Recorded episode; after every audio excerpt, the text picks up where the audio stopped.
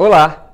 A temporada de resultados corporativos do terceiro TRI terminou e eu estou aqui para falar dos principais destaques. Que empresas que foram bem, quem decepcionou, quais setores estão no bom momento, tudo para te ajudar nessa hora super complexa do mercado.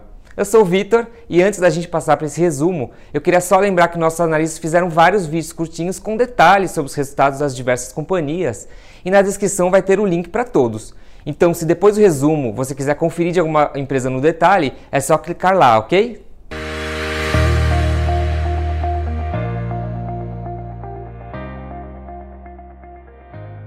Bom, vou começar com o setor de commodities pelo setor de óleo e gás e distribuição de combustíveis. Para óleo e gás, nosso viés era positivo para a temporada e isso se confirmou. A gente continuou vendo aquela combinação de preços elevados de petróleo e câmbio apreciado, e olhando para os balanços, isso garantia uma boa geração de caixa para todas as empresas do segmento. A Petrobras seguiu como destaque dentro das nossas coberturas. A companhia entregou ali uma receita 6% acima do consenso, com destaque para dois segmentos: o de upstream, que é o de exploração e produção, e também o de gás e energia. Essas duas linhas de negócio, vamos dizer assim, compensaram os números mais fracos da área de refino. Para quem quiser saber mais, acho que vale a pena dar uma conferida no vídeo que o Daniel Kobuti, nosso analista do setor, gravou, comentando um pouquinho mais de detalhes sobre os números da Petro e também sobre dividendos, que no terceiro TRI equivalem ao yield de 12%, isso considerando a cotação dos papéis no dia da divulgação. De lá até a data que a gente está fazendo esse conteúdo, o preço do papel cedeu bastante. Agora, para o setor de distribuição de combustíveis, a dinâmica de volumes veio melhor do que esperado. Com a retomada de margens, só que essa recuperação foi compensada parcialmente por perdas não recorrentes com variação de estoques em função da queda do preço de petróleo em relação ao segundo TRI. Esse tipo de evento é comum no setor, mas ficou mais evidente agora com a oscilação mais forte dos preços esse ano e por isso as companhias passaram a dar mais abertura para o mercado. A Vibra segue como destaque pela liderança de market share e nível de margens que vem apresentando, além da aposta da companhia em energias alternativas como fonte de diversificação de receitas. Agora, partindo para a mineração, a gente viu um bom desempenho de volumes conforme esperado, porque o terceiro TRI é sazonalmente mais forte, mas penalizado pela queda do preço de minério, que acabou pesando sobre as receitas e margens das companhias a Mary gravou um vídeo só sobre Vale para quem quiser saber mais detalhes. Já no caso das siderúrgicas, as exportações arrefeceram um pouco, mas o mercado doméstico seguiu resiliente. Só que vale ressaltar que os custos altos ainda pesam sobre os balanços, o que acabou penalizando o resultado operacional e as margens das companhias em relação ao trimestre anterior. O destaque foi a Gerdau, que ainda contou com uma rentabilidade recorde na unidade da América do Norte, mesmo considerando um certo recuo das vendas na região. Já que a gente está falando de commodities que tem certa correlação com a China, vou aproveitar e seguir falando sobre o setor de papel e celulose.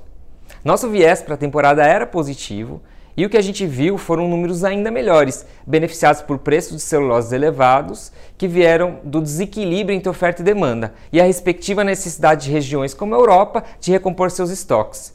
Por fim, a gente viu também o forte crescimento no lucro, com a Suzano se destacando ligeiramente em relação à Clabin.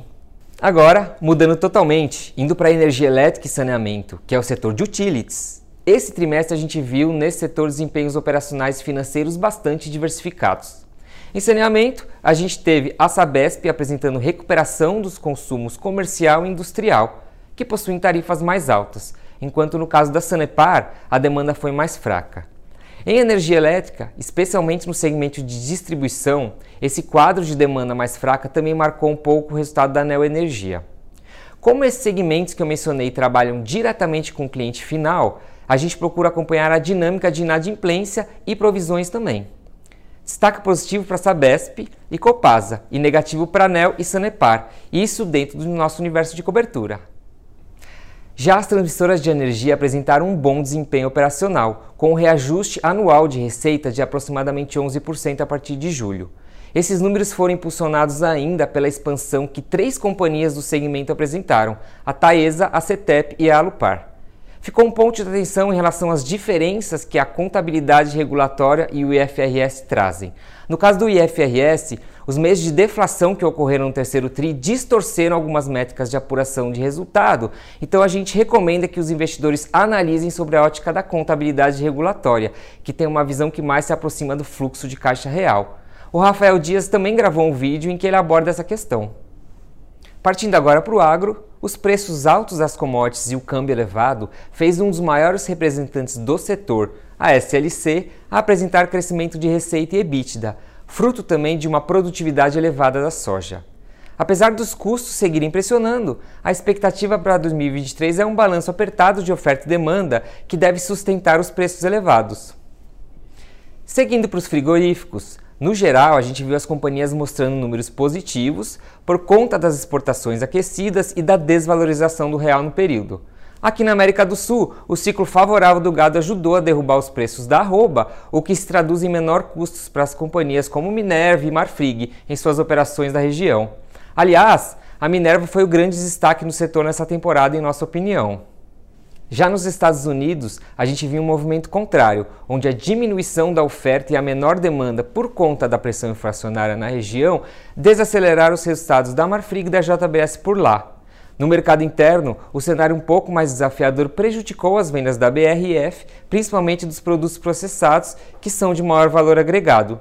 Por fim, já que eu falei de carne, não poderia deixar de falar da cerveja, ressaltando o resultado positivo da Ambev, principalmente no Brasil, diante de uma retomada consistente do consumo fora da residência, ou seja, bares, restaurantes, etc. Indo para transportes e logística, o quadro é muito similar ao que a gente viu no segundo TRI, sendo que o que a gente viu nesse terceiro TRI é uma temporada mista. A gente teve, por exemplo, a CCR mostrando forte recuperação nos segmentos de aeroportos e rodovias, o que corrobora a nossa visão de que aquele período mais crítico da pandemia tenha ficado para trás. Ela foi nosso destaque no ramo de concessionárias, que segue com um bom nível de alavancagem e pronta para pavimentar o ciclo de crescimento via aquisições à frente.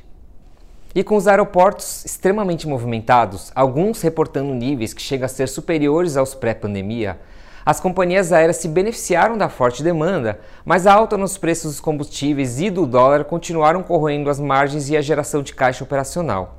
Por fim, as locadoras trouxeram números mais neutros e um certo ceticismo em relação ao crescimento dos lucros nos próximos anos tem tomado conta em função da escalada dos juros frente aos altos níveis de alavancagem das companhias.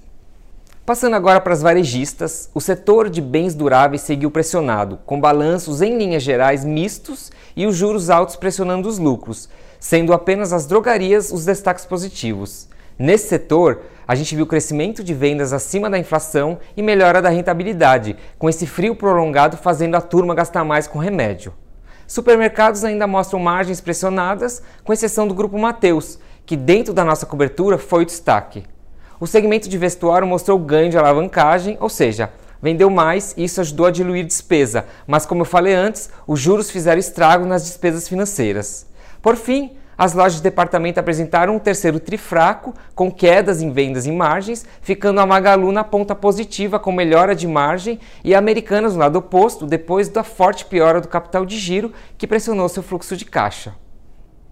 Já nos shoppings, a gente viu uma continuidade da melhora gradual nas vendas, receitas em geral e margens, com a BR Mall sendo a surpresa positiva em relação às nossas estimativas. No setor de construção, uma temporada mista, com ajustes de preços sendo implementados para fazer jus a esse ambiente de custos mais elevados, tanto nas linhas de menor renda, cujas modificações do programa de Casa Verde e Amarela possibilitaram esses ajustes, como nos lançamentos de média e alta renda. No segmento econômico, a direcional foi nosso destaque positivo após contabilizar recordes de lançamentos e vendas, além de lucros 34% superior. Na ponta oposta, a Cirela superou nossas estimativas de lançamentos e vendas e ainda reportou ganho de margem. Ainda falando de setores cíclicos, não poderia deixar de mencionar o setor de educação, que vem apresentando melhoras sequenciais nos indicadores operacionais, tanto em taxa de vazão captação e renovações de matrículas, com algum impacto dos juros no resultado financeiro. Nesse setor, a Edux e o resultado das operações premium da, da companhia nos chamou a atenção positivamente. Agora, falando sobre bancos. Surpresa ou não, essa temporada foi a mais contrastante entre os diversos players do setor financeiro. Começando pelo mais emblemático e destaque negativo que foi o Bradesco.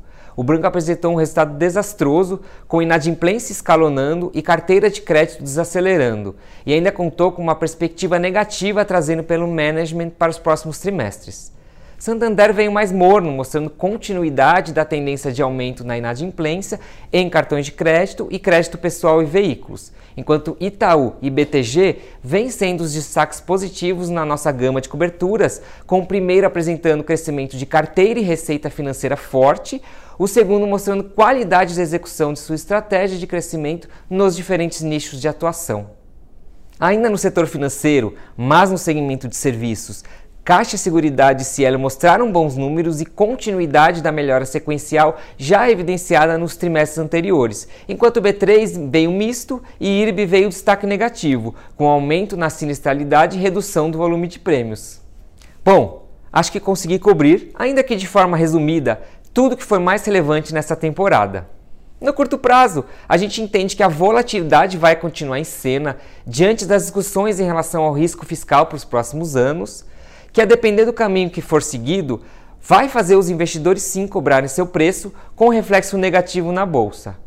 Por isso, o que eu quero ressaltar aqui é que tudo que eu comentei sobre essas temporadas de balanços se trata de fundamentos e tem o objetivo de ajudar você na tomada de decisão na hora de fazer o chamado stock picking, ou seja, na hora de escolher os melhores ativos para compor sua carteira. Mas antes de me despedir, queria deixar um spoiler. Fiquem ligados que nas próximas semanas a gente vai trazer um conteúdo especial aqui com nossas perspectivas mais de longo prazo e nossas seleções já para 2023, com as empresas que a gente espera ter a melhor performance ao longo do ano, de acordo com nossos analistas. Para não perder, já aproveita e se inscreve no canal e ativa as notificações, beleza? Bom, eu vou ficando por aqui e a gente se vê na sequência. Até!